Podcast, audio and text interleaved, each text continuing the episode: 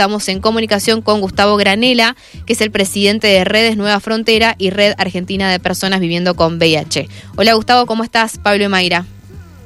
Hola, ¿cómo les va? Buenos días. Bien, buen día, Gustavo. ¿Estás en Mendoza? ¿Estás en el Congreso? ¿Dónde te encontramos? No, estoy llegando a Buenos Aires en este momento.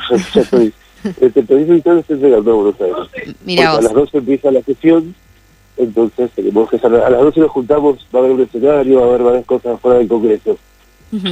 Eh, ¿Qué es lo más eh, destacable que, que tiene de, eh, en cuanto a en cuanto a modificación, ¿no? De la ley anterior, esta que va a entrar, que va a ser aprobada.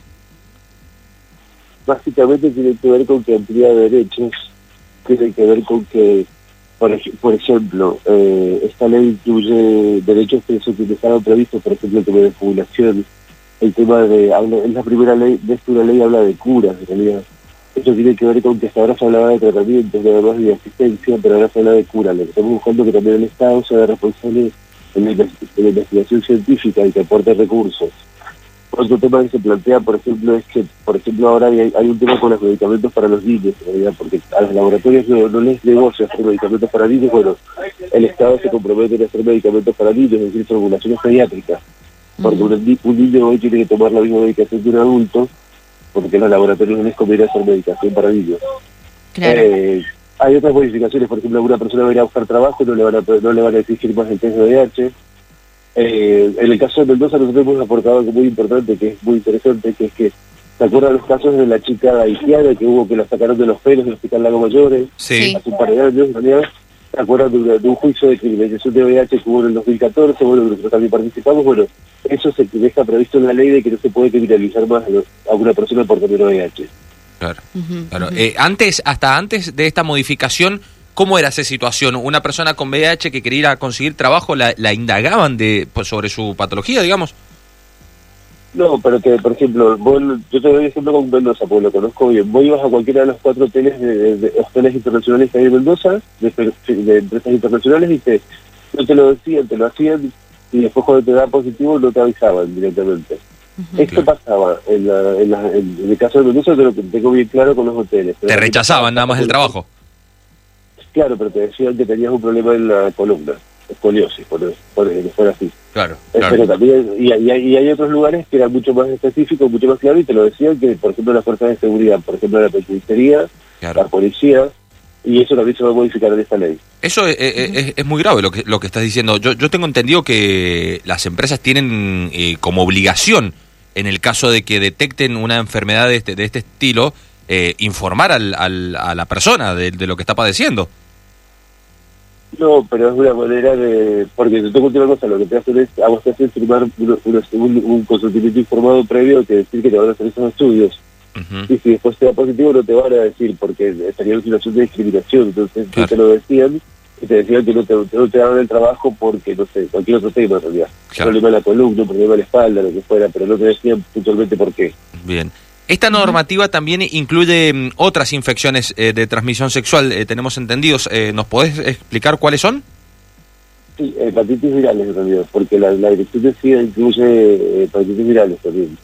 Todo lo que tiene que ver con y enfermedades de transmisión sexual, digo. El VIH está asociado a todo lo que tiene que ver con enfermedades de transmisión sexual y con, las- con las hepa- hepatitis virales. Muchas personas que se infectan de VIH también se infectan a la misma vez de hepatitis B o C. Ujú.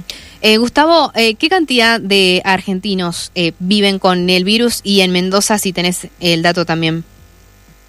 Sí, en, el país aproximadamente hay entre 120.000 y 130.000 personas viviendo con VIH, de los cuales hay un 20%, 30% que no lo saben.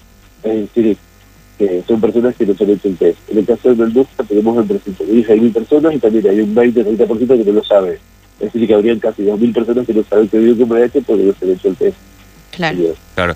Y, y la mayoría de esas personas que, que tienen, y sobre todo los que no lo saben, son personas que están en el rango de edad generalmente que, que puede llegar a estar buscando trabajo, ¿no?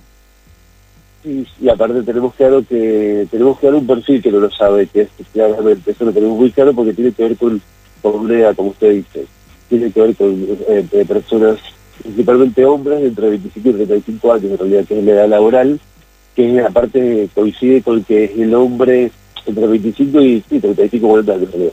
Coincide con el hombre que trabaja en la mañana y que no puede un sistema de salud porque está porque los testeos son de mañana nada más.